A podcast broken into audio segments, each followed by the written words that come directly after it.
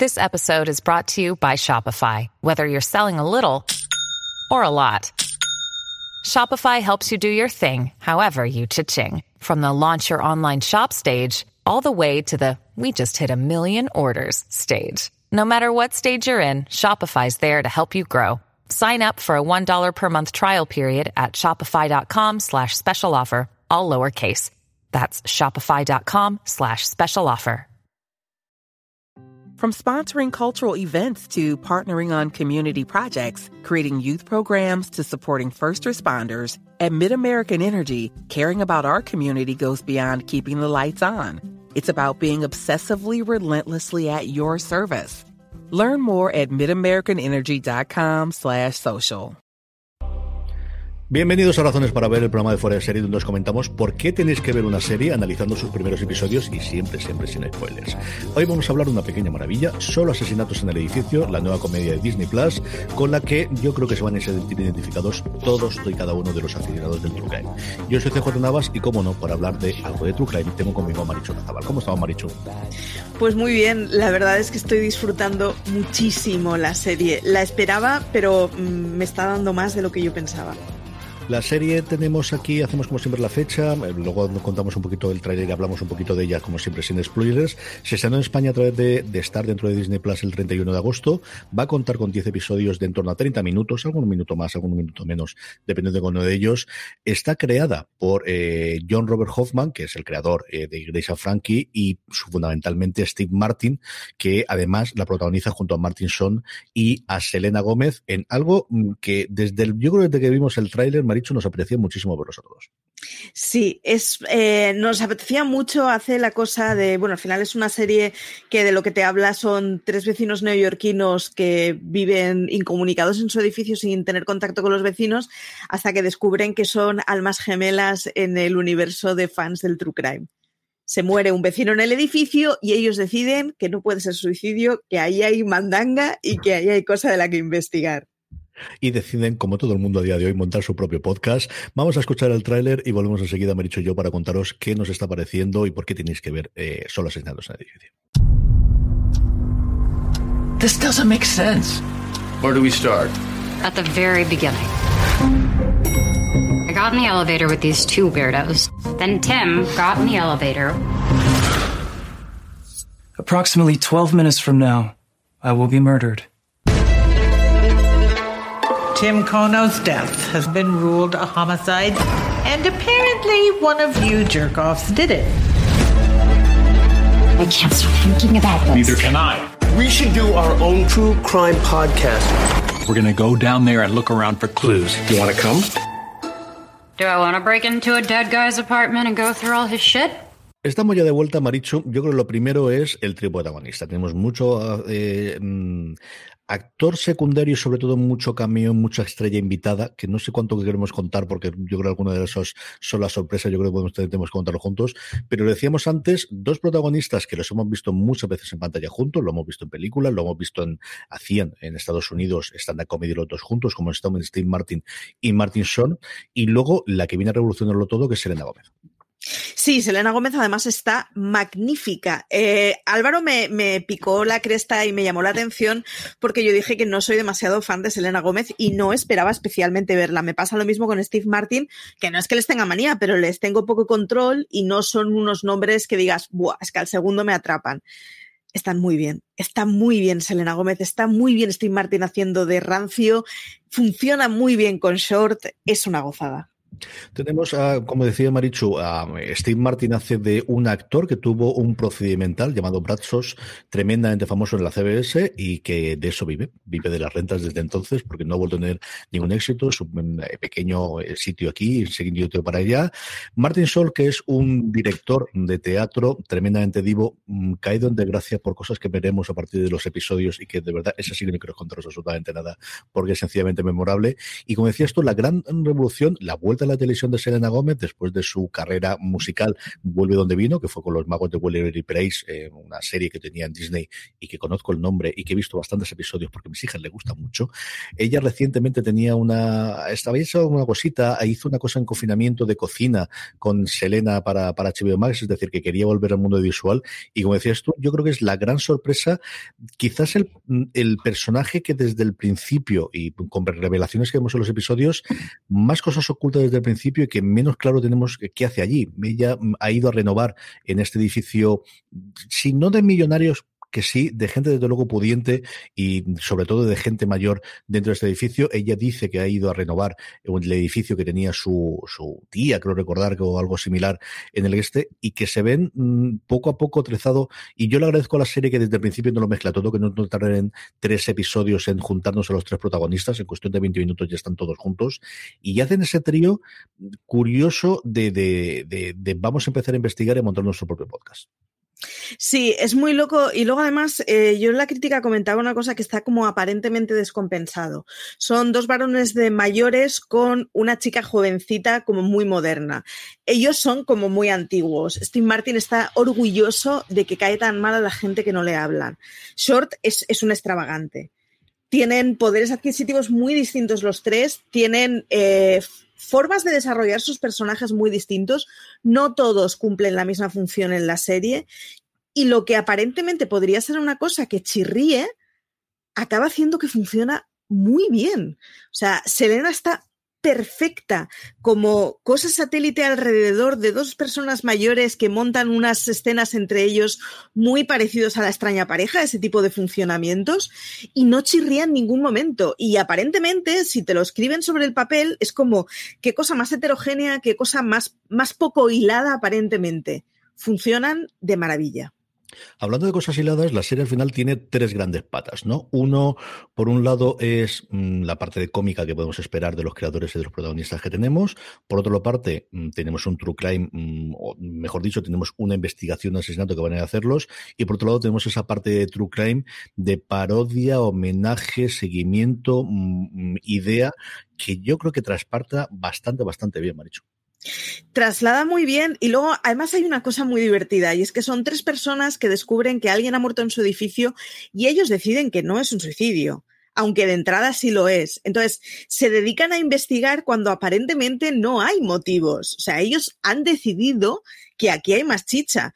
Y sin embargo, conforme avanza la investigación, vemos que hay más chicha y vemos que tiene mucho más fondo de lo que nosotros aparentemente pensábamos. Pero a nosotros de entrada nos lo vendieron prácticamente como, jaja, qué gracioso, son tres personas graciosas. Y son tres personas muy graciosas, tienen unos diálogos que funcionan muy bien, pero es que de fondo hay una historia que engancha. O sea, mm, el caso mola la relación entre los vecinos, porque de entrada nos hablaron de tres protagonistas, pero luego hay un montón de vecinos alrededor que funcionan, que funcionan muy bien, con papeles secundarios muy buenos, con gente que tiene, en fin, ya mucha experiencia y que está volviendo mucho de esto del actoraje y se le nota, funciona muy bien. Es por excelencia eh, una serie de neoyorquinos eh, de, del Upper West Side, o sea, es todo eso que hemos visto siempre en las pelis, pues todo metidito en el mismo frasco con un crimen de fondo que además funciona.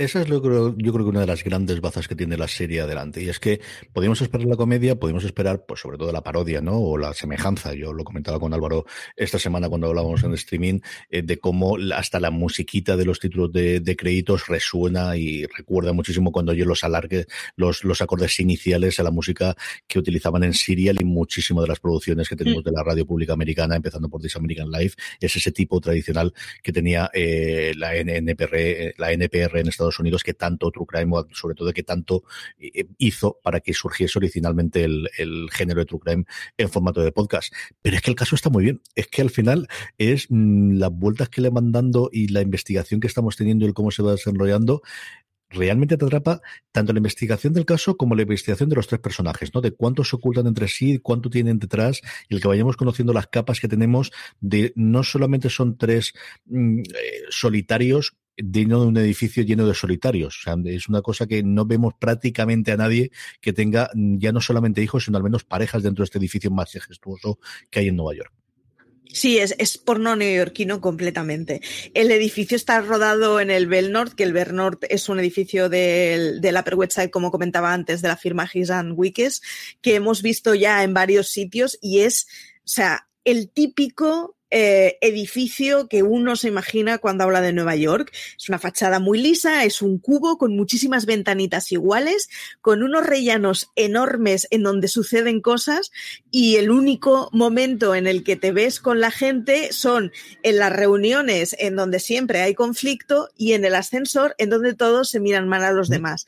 Entonces es, es porno neoyorquino completamente, de verdad, es una delicia y es, es una pasada. Y hemos visto muchas veces ese tipo de escenas de se abre ascensor, ocurren cosas y no sabes dónde está ese ascensor. O sea, simplemente ves, pues eso, un rellano muy pequeñito, un ascensor y es todo lo que te enseñan del edificio prácticamente. Luego ves las propias viviendas y claro, es un edificio de principios del siglo XX brutal en donde en la vivienda de Selena ves como eh, está todo patas arriba, pero cuando ves las viviendas de los dos varones en donde haber conseguido una vivienda en ese en, en, ese condominio, pues claro, funciona, o sea, es como una señal de estatus. De hecho, uno de los problemas de Short es que se está planteando que igual tiene que vender la vivienda y eso, dejar la vivienda y es como, pero por favor, o sea, que viva en el Belnord, el que consigue eso no lo puede dejar.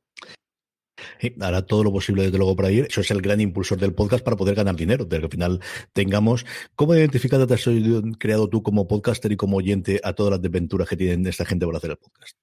Me flipa mucho porque, claro, es, es, podcaster y oyente, pero es oyente de True Crime. Entonces son una panda de frikis que tienen planitos de las cosas que han ido siguiendo y que van dejando posits y que van haciendo anotaciones, con lo cual me he sentido súper eh, reflejada con algunos de los True Crimes en que dices, pero vamos a ver, Marichu, que esto no te vas a examinar, que no pasa nada si te olvidas del año exacto y es como, no, no, no, lo tengo que apuntar y lo tengo que saber y estás oyendo el programa y estás como, oh Dios mío, otra pieza para el puzzle.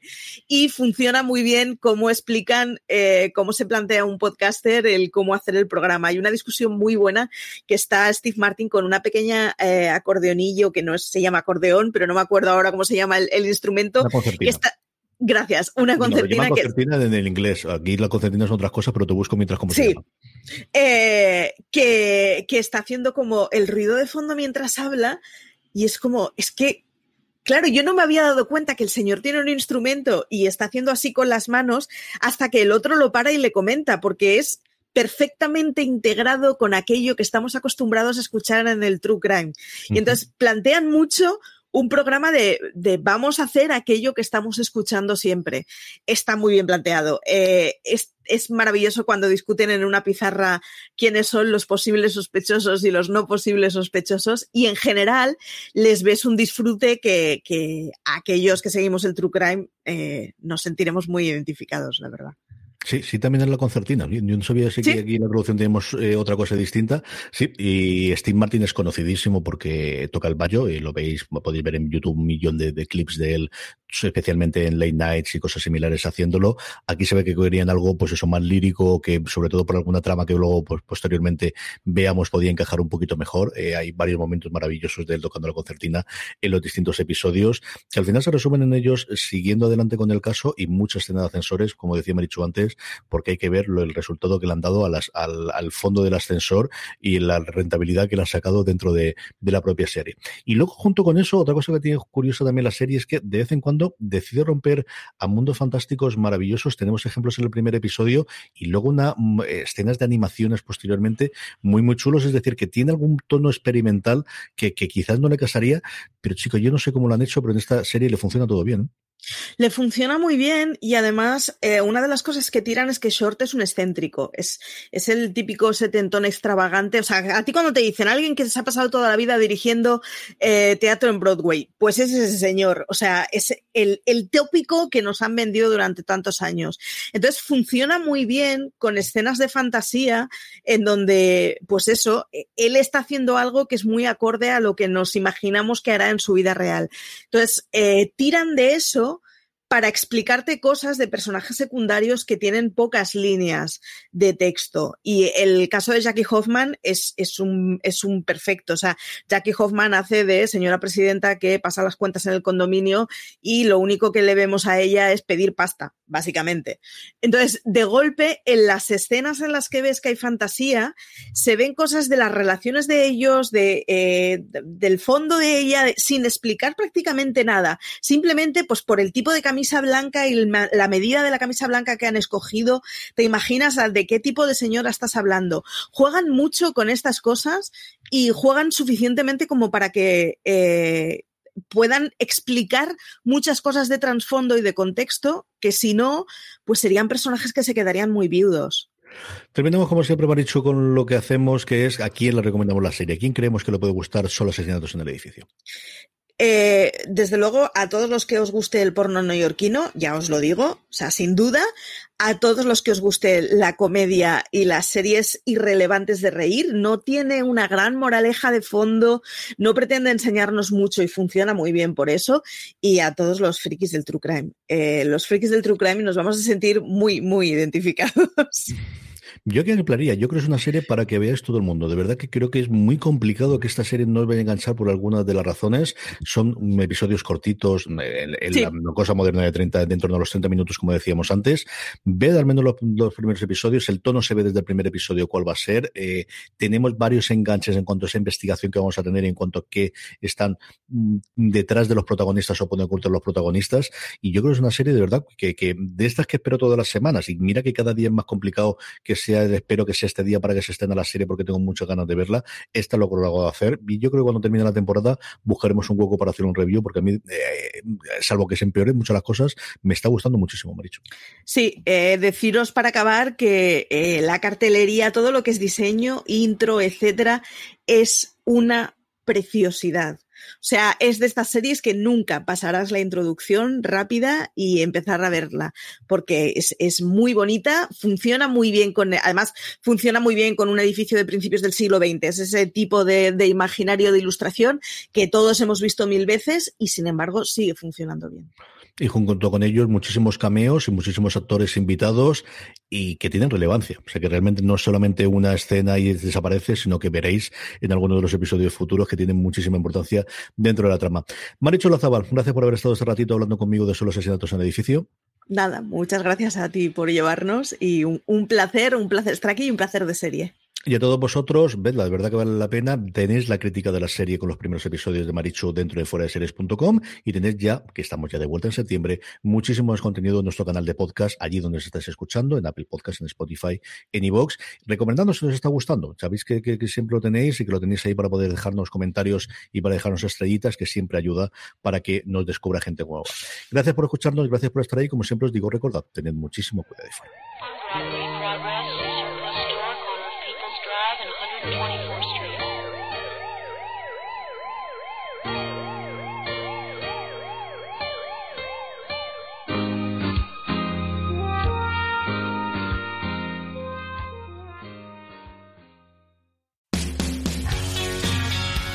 BP vuelve a tener grandes noticias para todos los conductores. Cuando vayas a repostar tendrás un ahorro de hasta 40 céntimos por litro en Península y Baleares y 35 céntimos por litro en Islas Canarias, incluyendo la bonificación del gobierno. Cada vez que visites una estación BP en la península de Baleares, puedes ahorrar y disfrutar de todas las ventajas que ofrecen en su programa Mi BP. Y si lo haces desde Canarias, podrás disfrutarlas a través del plan Dino BP. Así que ya sabéis, BP nos lo pone fácil para ahorrar al máximo estés donde estés. Hazte con su tarjeta en sus estaciones de servicio y si quieres consultar más información, puedes hacerlo en mibp.es y plandinobp.es.